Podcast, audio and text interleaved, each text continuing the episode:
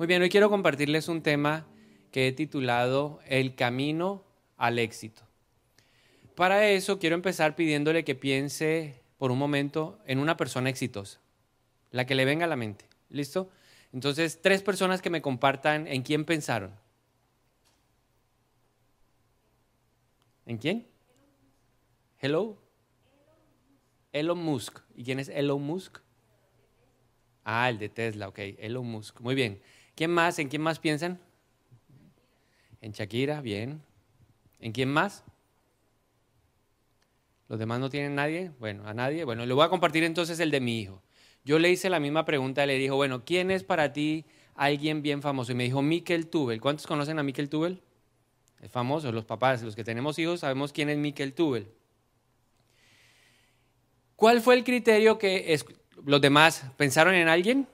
¿Si vino alguien a su mente o no? Sí, bueno, entonces, ¿cuál fue el criterio que usaron para escoger a esa persona? En el caso de mi hijo fue el número de likes, la fama, el ser reconocido. En alguno de otros casos, en otros casos pudo ser el dinero, la posición, lo que ha conseguido en la vida, no sé, etcétera, etcétera, etcétera. Importante esto, el criterio que usamos determina la perspectiva que tenemos del éxito eso que tú pensaste, esa razón por la cual escogiste a esa persona, determina cuál es tu perspectiva o cuál es tu definición de éxito. Ahora, en la palabra de Dios hay un pasaje que me gusta que está en Primera de Samuel capítulo 16. Y a el profeta Samuel, que es como el hombre central de la historia en ese pasaje, Dios le encomendó una tarea. ¿Cuál era la tarea? Tenía que ir a la casa de un hombre llamado Isaí y escoger de uno de sus hijos al nuevo rey de Israel. Esa fue la tarea que Dios le encomendó. Entonces el profeta llega a esa casa, empieza a hacer como la evaluación, a revisar las hojas de vida de cada uno de los hijos de Isaí.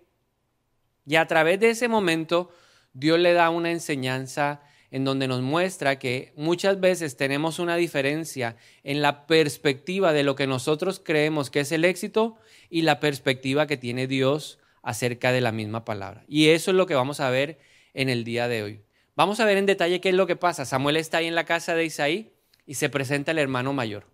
Llega el primer hijo de Isaí, él lo evalúa, él lo revisa y él cree desde su perspectiva que es el hombre correcto para dirigir los destinos de la nación de Israel.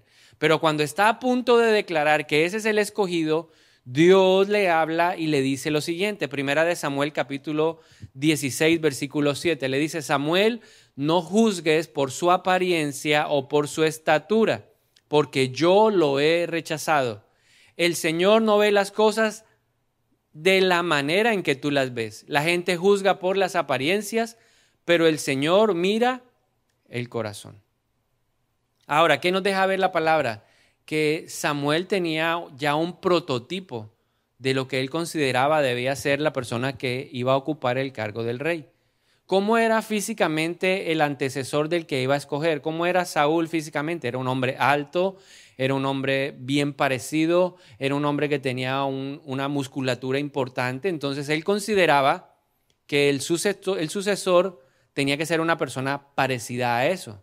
Y eso nos deja ver algo interesante, que muchas veces nosotros tenemos conceptos que están arraigados en nuestra vida por la percepción de lo que dice la sociedad. Quiero darle una definición de lo que el mundo dice que es el éxito o de lo que nosotros humanamente consideramos el éxito. El éxito es cuando tú alcanzas los deseos o las expectativas que hay en tu corazón. Cuando nosotros alcanzamos eso que deseamos, eso que anhelamos, nos sentimos exitosos. Voy a poner el ejemplo para los hombres. Cuando un hombre compra un carro, el carro que ha soñado, ¿cómo se siente? ¿Alguno ha comprado carro aquí alguna vez? Un hombre, a ver, alguien, ah, o moto, no sé. ¿Quién ha comprado un carro o una moto? A ver, los hombres, levanten la mano. Cuando usted sale del concesionario, le entregaron las llaves, ¿usted cómo se ha sentido? ¿Cierto? Uno se siente que no cabe. Las, las calles de la ciudad le quedan, le estoy hablando como hombre, porque resulta que ayer estaba entrando a hacer una vuelta al supermercado y le dije a mi esposa, qué carro tan bacano. Y me puse a verlo y analizarlo y mi mente se fue ahí pensando en el carro y dije, todos los hombres piensan igual. Y yo estoy de acuerdo con ella. Entonces, cuando el hombre compra el carro de sus sueños, se siente que poderoso, ¿sí o no? O cuando compra la moto, a los que les gusta la moto, entonces compran la moto y uno se siente brum, brum, grande, fuerte. Ahí usted se convirtió en una persona exitosa. Lo que le pasa a las mujeres cuando compran una casa. ¿Cómo se sienten las mujeres cuando entran a esa casa de los sueños? ¿Cierto? Entran a ese apartamento, lo miran y ellas se imaginan cosas que uno no ha visto ni se ha imaginado. Ellas se imaginan la pared de no sé qué, aquí veo el adorno de no sé qué. Y uno, ¿dónde ven todo eso? ¿Sí les ha pasado? Porque las mujeres con eso sienten que son exitosas. Algunos se sienten exitosos cuando alcanzan el trabajo de los sueños, cuando llegan al cargo que tanto han anhelado, que tanto han querido. Otros se sienten exitosos cuando eh, se convierten en influencers famosísimos. ¿Quién pensó en un influencer? ¿Sí? ¿Alguien? Porque uno dice, wow, ahora los influencers son tremendos. El otro día yo dije, ve, ¿cómo quisiera yo haber sido futbolista? ¿Por qué lo pensé? Porque me puse a ver una noticia, estaba leyendo el periódico y dije, ve, cumplió años Luis Fernando Muriel. ¿Quién conoce quién es Muriel? Sí, el jugador de la selección Colombia que juega en el Atalante dijo, y, dice, el periódico decía, eh, este es el regalo que se dio. Y cuando yo miro el regalo, yo dije, uy, ¿cómo quisiera darme ese regalo? Tremendo Ferrari. Sí, ahí está. Si yo tuviera un Ferrari, yo me he tomado fotos. ¿Quién se ha tomado fotos al lado de un Ferrari? Yo me he tomado fotos. Afortunadamente ya se borraron. Pero ¿qué nos deja ver eso? Que para nosotros el éxito está medido en cosas que podemos obtener. Si yo obtengo esto, espectacular. Si yo entro a la universidad tal, espectacular. Si yo entro a estudiar en el colegio tal, me siento espectacular. Si no lo logro, me siento frustrado. Ahora, esta definición tiene algunos peligros que se los quiero compartir. Cuatro cosas que veo peligrosas en esta definición. De considerar que el éxito está ligado a alcanzar cosas que están en nuestro corazón. Peligro número uno, conectamos al éxito con la obtención de cosas. Si lo obtengo, soy exitoso. Si no lo obtengo, no soy exitoso. Segundo peligro, centra la confianza en nosotros, en lo que nosotros podemos alcanzar. Yo puedo, tú sí lo puedes. Este es el tiempo el posmodernismo nos está invitando a ese pensamiento positivo de que todo tú lo puedes. Y la Biblia dice que todo lo puedo, pero en Cristo. Entonces, centra nuestra atención en obténlo, obténlo, obténlo, obténlo. Y aquí viene el tercer peligro. Nos puede llevar a hacer cualquier cosa con tal de alcanzar lo que queremos. La gente hoy en día hace lo que sea con tal de tener lo que quieren. No importa si hay que robar, no, importa si hay que matar, no importa lo que haya que hacer, simplemente obténlo, porque esa es la medida del éxito. ¿No ha notado que muchas personas con tal de aspirar o con tal de llegar a un cargo se inventan los, los diplomas? Y recientemente ahí en las noticias aparece, no, tal persona, ahí apareció algo en EPM que la persona por allá no tenía como que todavía el título así como bien clarito y al hombre le tocó renunciar porque lo presionaron por eso. Ahora, muchas veces nosotros, movidos por ese deseo de obtener cosas, hacemos cosas indebidas, cosas que no están bien. Y eso es el peligro. Y finalmente, en cuarto lugar, nos coloca en una escalera de agresiva competencia. Entonces la gente se está matando por hacer lo que sea. Con tal de lograr el objetivo no importa por encima de quién debas pasar. Por eso esta definición es peligrosa. Y esa no debería ser la definición que nosotros tenemos. Pregunta, ¿cuántos hijos de Dios hay aquí hoy? Levanten la mano los hijos de Dios. A ver, yo quiero ver la mano de los hijos de Dios. Entonces, si usted y yo somos hijos de Dios, para nosotros debería ser importante, preponderante, necesaria la definición de Dios. Nosotros deberíamos movernos no bajo la definición que el mundo nos da, sino bajo la definición de quién? De Dios. Y Dios tiene una perspectiva completamente diferente. Para Dios el éxito no está basado en lo que hacemos, sino está centrado en lo que somos. Dos cosas muy diferentes. El éxito Dios no lo mide en lo que tú tienes, en lo que tú logras. Dios lo mide en lo que tú eres. Entonces, si queremos dar una definición, otra perspectiva diferente, para el hombre que es el éxito, alcanzar metas, lograrlas, los sueños, los anhelos, eso determina si una persona es exitosa. Pero para Dios, Ser exitoso es llegar a ser la persona que quieres, que Él quiere que tú seas. Y hacer lo que Él quiere que tú hagas. En otras palabras, cuando Dios ve que tú te conviertes en la persona que Él soñó, y cuando Dios ve que tú haces lo que Él diseñó para tu vida, ahí en ese instante Dios dice, eres exitoso. Son dos caminos completamente diferentes. Y todos en algún momento de la vida vamos a tener que enfrentar esa dicotomía. Todos en algún momento de la vida vamos a estar de pie frente a esa Y. Ahora cada uno tiene que aprender a, decidir. Yo lo hablé con mi hijo y yo le pregunté, ¿por qué, ¿por qué Miquel Tubel? No, porque es famoso, no, porque tiene muchos likes. Y resulta que estábamos viendo un capítulo de, ese youtuber y ese día estaba celebrando que tenía 100 mil seguidores y Juan Esteban me decía 100 mil. Y me decía, me gustan los likes. Yo le dije, pues tienes que aprender a enfocar eso, porque eso es lo que el mundo dice, pero no es de esa manera. Dios me lo enseñó 11 años atrás. 11 años atrás yo estaba eh, trabajando, tenía un buen cargo, tenía una posición importante en el lugar donde estaba. Y Dios me habló y me dijo, llegó el tiempo en que tomes una decisión. Y yo quiero que tú te definas. Yo quiero que seas pastor. Tiempo completo. Eso es lo que yo necesito. Yo venía trabajando en la iglesia los fines de semana, eh, predicaba, ministraba y luego me iba entre semana, trabajaba donde yo estaba ahí, luego venía. Así me la pasé, seis años.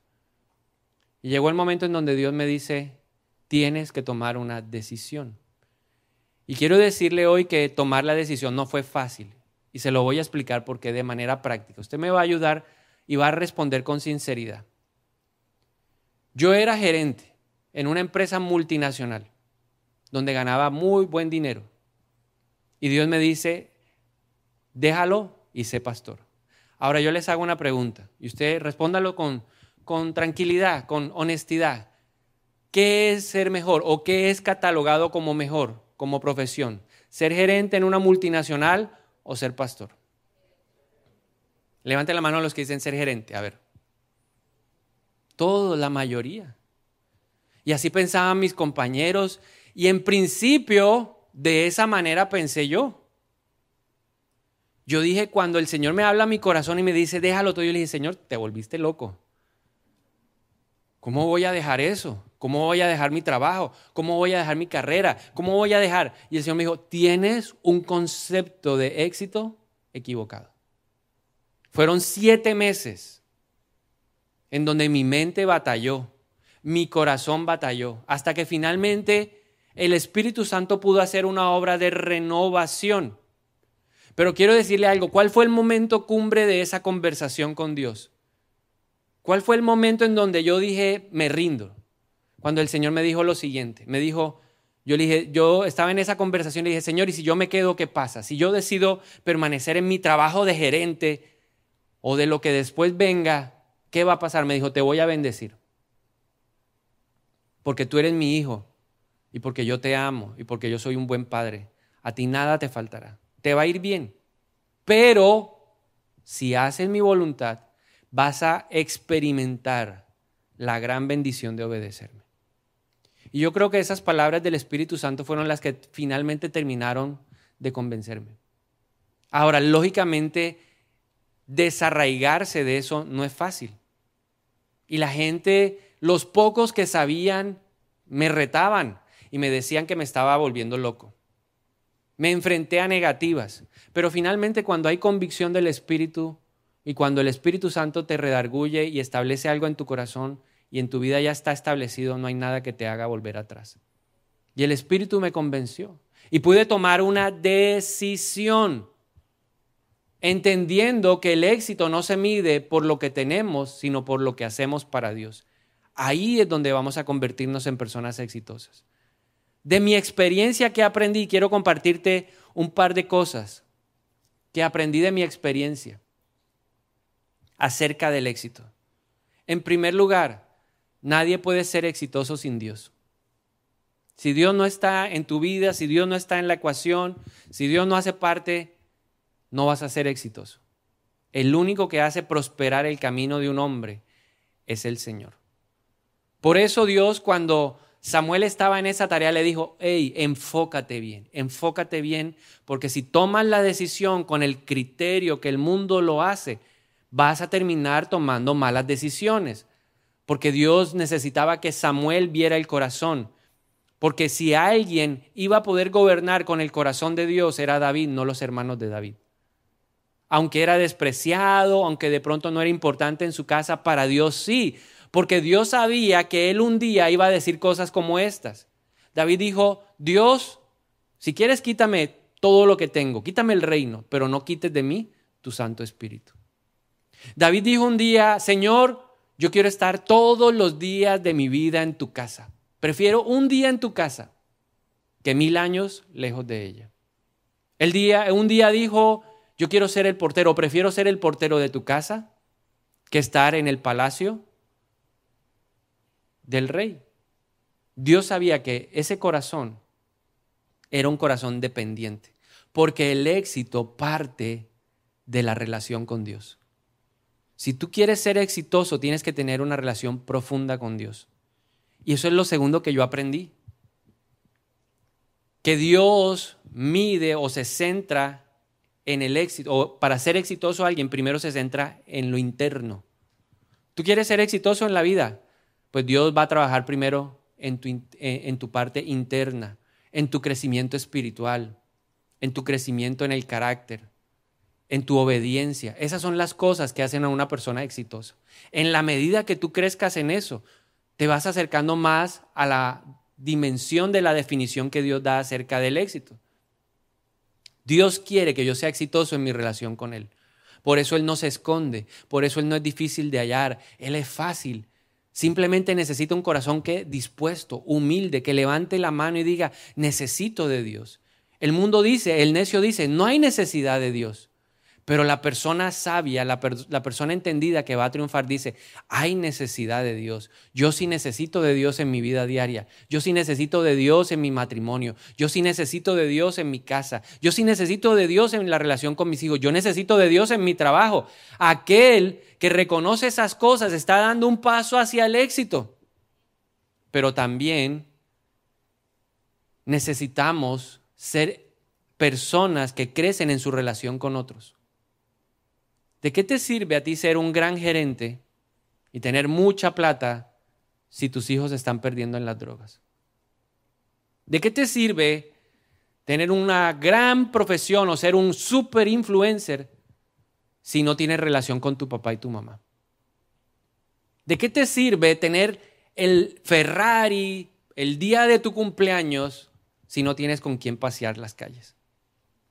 Si no tienes una compañía, una buena compañía, si no tienes una esposa o si no tienes unos hijos con quien disfrutar esas bendiciones, ¿de qué te sirve? Entonces Dios me enseñó que el éxito se debe centrar en el crecimiento espiritual, que el éxito se debe centrar en el crecimiento del carácter para que seamos como Cristo, pero también el éxito se debe centrar en la obediencia a Dios.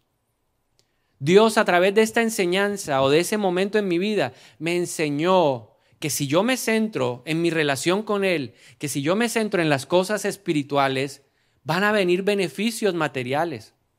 Porque Dios no está negado a que nosotros podamos disfrutar de cosas. Lo importante es que las cosas no sean las metas. Dios no quiere que la meta de tu vida sea ser rico. Dios te puede hacer rico. David era un hombre rico. Abraham fue un hombre archi, ultra, contra millonario. Pero él no estaba centrado en esas cosas. El gran problema de nuestra vida es que buscamos a Dios para que nos dé esas cosas. Buscamos a Dios para que nos dé una casa. Buscamos a Dios para que nos dé un carro. Buscamos a Dios para que nos haga viajar. Buscamos a Dios para que nos haga super, hiper, mega famosos como influencers. Estamos en un medio, en un tiempo en donde la tecnología ha abierto la puerta para muchas cosas, pero siempre hay que preguntarse cuál es el objetivo de lo que hago. ¿Por qué lo estoy haciendo? ¿Por qué quiero ser ese influencer? Porque me gustan los likes. pero en el fondo no estamos buscando lo que Dios quiere. Entonces, cuando estas cosas, la riqueza, la fama, la influencia, sean tu meta, tienes la perspectiva del mundo. Pero cuando Dios te regale a ti esas cosas, simplemente son la añadidura de lo que Él hace. Y finalmente esta, esta enseñanza en mi vida personal me enseñó que el éxito que Dios tiene para nosotros no genera competencia. El éxito de Dios nunca te debe llevar a, afanarte por lo que el otro tiene. Cuando tú sientas eso, cuando te molestes porque Muriel anda en Ferrari y tú andas en Dodge, patas, cuando te llene tu corazón, se llene tu corazón de envidia por eso, y digas, y ese dándole solo patadas al balón, eso hay uno. Cuando sientas eso, vas a poder establecer que tu perspectiva del éxito está equivocada.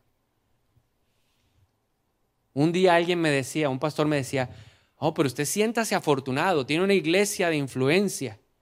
Y el Señor me dijo, no está bien lo que te está diciendo. Eso es un regalo de Dios. Pero yo no debo jactarme de esas cosas. Eso no es la meta.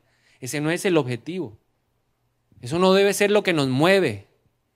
Porque si no, yo tendría que mirar hacia arriba y decir, pero ese tiene más influencia. No, Dios nos ha dado a cada uno algo que nos regaló para que hagamos algo específico.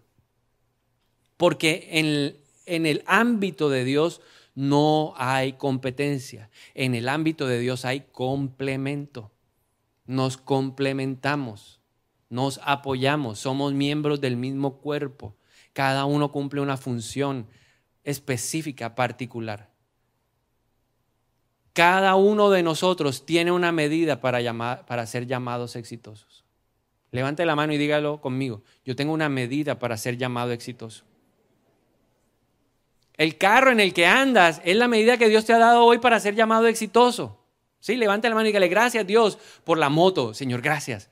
Sí, si hoy andas en bus, pues quiero decirte que un día yo también tuve la unción de andar en bus. Y Dios me dijo, un día te regalaré el carro y listo, perfecto. Pero no es lo que te debe motivar a vivir. Si no tengo carro, me muero, ¿no? Va a llegar porque Dios tiene una medida de éxito para cada uno de nosotros. El éxito debemos entenderlo no como una meta. El concepto del mundo nos lleva a pensar que el éxito es una meta. Cuando tengo esto, ya soy exitoso. Cuando obtengo esto, soy exitoso. Cuando viajo por el mundo, soy exitoso. Mire, yo tenía compañeros donde yo trabajaba que se sentían, mejor dicho, impresionantemente exitosos porque habían viajado en no sé qué, no sé qué. Entonces mostraban el pasaporte y decían, me tocó cambiar el pasaporte. Por eso Pablo dijo, mire, ¿sabe? Todo eso es basura. Si nosotros nos centramos en eso, el éxito simplemente será una meta. Y cuando eso lo tengas, ¿qué va a pasar? Ya lo obtuve. ¿Y ahora qué? ¿Qué sigue? ¿Cuál es el siguiente? No, para Dios el éxito es un proceso que se centra en la búsqueda continua de ser la persona que Dios quiere que yo sea. Es un trabajo de todos los días. ¿Quieres ser exitoso? Trabaja todos los días. Yo podría decir, sin temor a equivocarme, que hoy tú diste un paso al éxito. Y usted se preguntará, ¿cómo lo sabe? Porque usted vino a buscar alimento espiritual. Porque usted hoy podría estar, no sé, paseando, haciendo algo, limpiando la casa, pero usted decidió dejar eso por un momento para venir a qué? A escuchar una palabra de parte de Dios. Así que usted considérese que hoy un poquito más exitoso. Declárelo conmigo, soy un poquito más exitoso. Pero cuando salga de aquí, tiene que ir a practicar esto que estamos hablando. Si usted se faja hoy tremendo almuerzo, usted es más exitoso. ¿Por qué? Porque usted está sirviendo. ¿Cuántos van a ir a hacer el almuerzo hoy con más agrado allá en la casa? Yo voy a hacer hoy, voy a ser exitoso. Sí, hoy le voy a servir el plato de comida más grande al que más se queja aquí en la casa. Tómelo.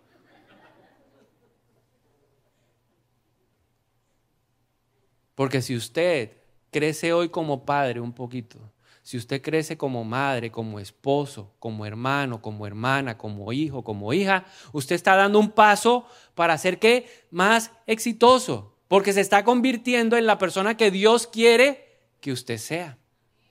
Si mañana, cuando vaya a trabajar o vaya a estudiar, usted hace todo para la gloria de Dios, de un paso más hacia el éxito.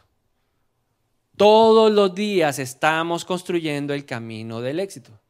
Se aplica lo que dice Pablo en Filipenses capítulo 3, versículo 13 al 14. Dice, no, amados hermanos, no lo he logrado, pero me concentro únicamente en esto. Olvido el pasado y fijo la mirada en lo que tengo por delante y así avanzo hasta llegar al final de la carrera para recibir el premio celestial al cual Dios nos llama por medio de Cristo Jesús. ¿Cuándo nos van a entregar el premio? Al final de la carrera. Diga conmigo, cuando Dios me llame a su presencia, ahí me va a decir el Señor si fui exitoso o no fui exitoso. Yo trato de recrear lo que va a pasar, ¿cierto? Vamos a estar ahí delante del Señor y Él va a decir dos palabras. O siervo bueno o siervo qué? Malo. Y ahí usted sabrá si fue exitoso o no. Lógicamente, la palabra de Dios nos permite ir dándonos cuenta, porque la Biblia dice, por sus frutos los conocerán. ¿Quién puede decir antes de que usted se muera que usted es exitoso? Sus hijos, su esposa, sus amigos, la gente que lo rodeaba, donde usted fue influencia. Esa es la gente que puede decir, no, yo creo que él es exitoso. Y que allá delante del Señor va a decir el Señor, siervo, bueno, ¿usted qué quiere oír? Le hago la pregunta. ¿Cuántos quieren oír? Siervo malo. Levanten la mano los que quieren oír esas palabras, siervo malo. Entonces levanten la mano ahora los que quieren oír, siervo bueno. Entonces trabaje lo que? Todos los días. ¿Qué tiene que trabajar? La relación con Dios. ¿Qué tiene que trabajar? La relación con Cristo. ¿Qué tiene que trabajar? La relación con otros. A Jesús le dijeron, Señor, resúmenos la palabra. La gente no quiere leer la Biblia. ¿Sí se da cuenta que desde tiempos atrás la gente no quiere leer la Biblia? Siempre quieren que otro se la resuma. Pastor, ¿qué dice el devocional de hoy?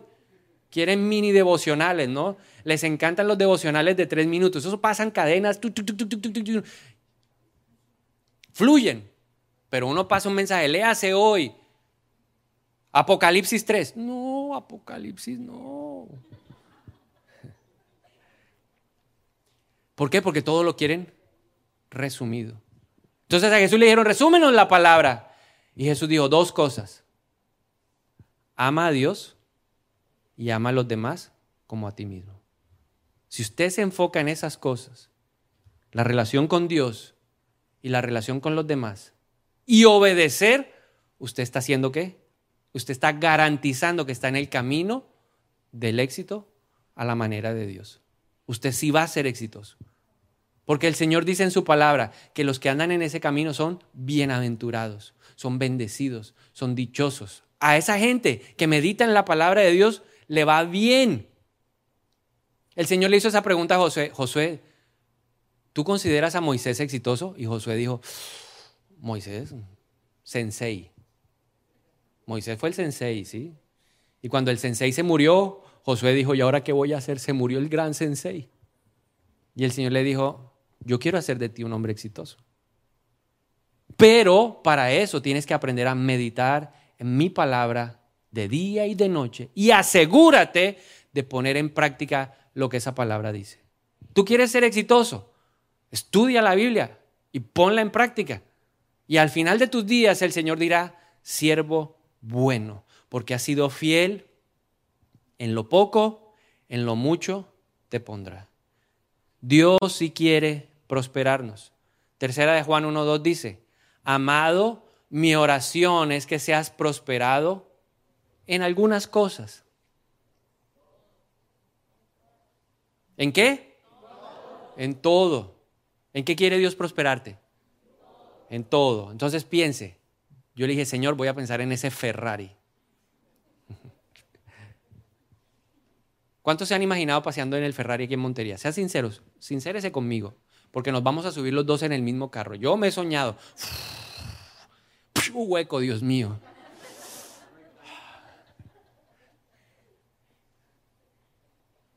Ahí puede tener un negocio, poner un concesionario de esos. Un taller para las personas que sueñan con Ferraris. El Señor dice, quiero que seas prosperado en todas las cosas y que tengas salud, pero lo pone en la misma dimensión y dice, así como prospera tu alma. Así como, si no prospera tu alma, no hay prosperidad en lo externo. Si tú primero no te enfocas en lo espiritual, nunca va a llegar lo demás. O puede que llegue, pero no vas a ser pleno. No eres considerado exitoso. El mundo te podrá decir, wow, recontra wow, pero Dios va a decir, siervo malo. Entonces, ¿qué tenemos que hacer? Algunas cosas que te quiero compartir en esta mañana para terminar. Número uno, hay que evaluar cuál es nuestro concepto de éxito. Y si te has dado cuenta que estás con el concepto del mundo y no de Dios, di, tengo que renovar mi manera de pensar. Alguien que diga hoy, tengo que renovar mi manera de pensar. Yo pensaba que era obtener cosas, hacer cosas, comprar la casa, viajar, que los hijos fueran a Harvard. Porque muchos pensamos que el éxito es ese. Pero Dios tiene un concepto diferente. Él dice, conviértete en la persona que yo soñé y haz, cumple las metas que yo tenía o que yo escribí para tu vida. Número dos, cómo caminar en, ese, en esa senda del éxito a la manera de Dios. Recuérdate todos los días que no vives para ti, sino que vives para Dios. Gálatas 2.20 dice, con Cristo he sido juntamente crucificado y ya no vivo yo, sino que Cristo vive en mí. Lo que ahora vivo en la carne, lo vivo por la fe en el Hijo de Dios que me amó y se entregó a sí mismo por mí. Entonces, Decláralo hoy, ya no vivo yo. Ya no vivo para complacerme a mí. Entonces yo le dije, Señor, ya no vivo para comprarme el Ferrari. Si algún día llega, gloria a Dios. Pero que no me vuelva un viejo Coca-Cola. Es lo único que le pedí al Señor. Si llega el Ferrari, que yo tenga los pies en la tierra. Y que recuerde que nada de eso es valioso si Cristo no está. Que pueda decir yo, ese Ferrari es basura frente a Cristo. Que esa sea nuestra convicción todos los días. Número tres, busca diariamente en oración la voluntad de Dios. Pregúntale, ¿qué quieres que hoy haga? Y luego sal a hacerlo, porque hay gente que le pregunta a Dios y luego no hace lo que Dios le dice que haga, entonces no pueden ser exitosos. Pregúntele a Dios. Dígale, Dios, ¿qué quieres para esta temporada? Dios, ¿qué quieres que haga en este tiempo? ¿Tú quieres que vaya, que venga, que salga, que baje? ¿Tú qué quieres? Y luego cuando Dios le habla en su palabra, hágalo. Eso va a fortalecer su relación con Él. Número cuatro, guíate en este camino por las promesas que Dios le da a tu vida. Dios da promesas para poner como banderas que marcan el camino. No te salgas de las promesas. No se vaya por otro camino. Asegúrese de ir por esa senda que las promesas de Dios van estableciendo. Número cinco, desarrolla tus dones, tus talentos, lo mejor de ti y somételos a la voluntad del Espíritu Santo para que Él los use como Él quiera. Yo eso se lo tuve que decir al Señor. Tú me hiciste bueno en esto, en esto, yo lo rindo. Y si eso va a servir en la iglesia, gloria a Dios. Poniendo todo al servicio de Dios. Y finalmente, persiste en la tarea de Dios hasta que la termines. Te entregó unos hijos. Completa la tarea. Hasta que tú veas que ellos crecen, se hacen independientes y son capaces de tomar sus propias decisiones. Instruye al niño en su camino y cuando sea grande no se apartará de él. Si esa es la tarea que tienes ahora, hazla bien. Porque uno empieza como papá a quejarse, no me tengo tiempo, ahora no puedo dormir, no puedo Después se van a ir de la casa y usted cómo va a quedar. Haga la tarea bien. Si está soltero, haga la tarea bien soltero. Si está estudiando, haga la tarea bien. Termínela. Sobresalga en lo que está haciendo. Haga las cosas bien para que luego pueda pasar a la siguiente. Acuérdense que el éxito a la manera de Dios es un proceso, es un camino. Amén. Entonces, en esta mañana yo quiero invitar a aquellas personas que reconocen que necesitan dar un paso al frente para empezar a cambiar su manera de pensar. Para decir, hombre Dios, yo había pensado que el éxito era obtener cosas y por eso oraba todo el tiempo, dame Señor, dame, dame. Pero hoy voy, Señor, yo quiero hacer tu voluntad. ¿Cuántos de ustedes se pueden poner de pie para hacer esa oración hoy? y decirle, Dios, yo quiero cambiar. Si estás en la casa, si estás en los salones alternos, si estás ahí en Armenia, yo te animo a que te pongas de pie si necesitas hacer esta oración. Si te ha pasado al igual que a mí, somos confrontados y miramos y decimos, Dios, esto como que es mejor, pero porque el mundo lo dice.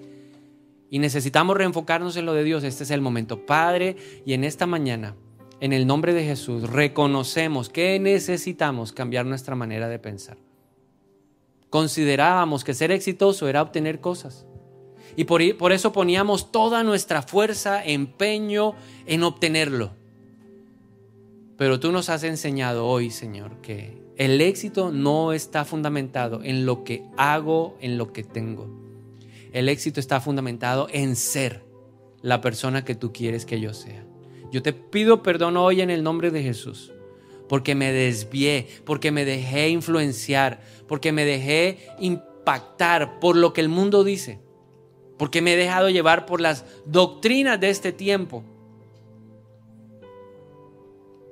Pero hoy reconozco que tú como Dios, Espíritu, quieres cambiar mi manera de pensar.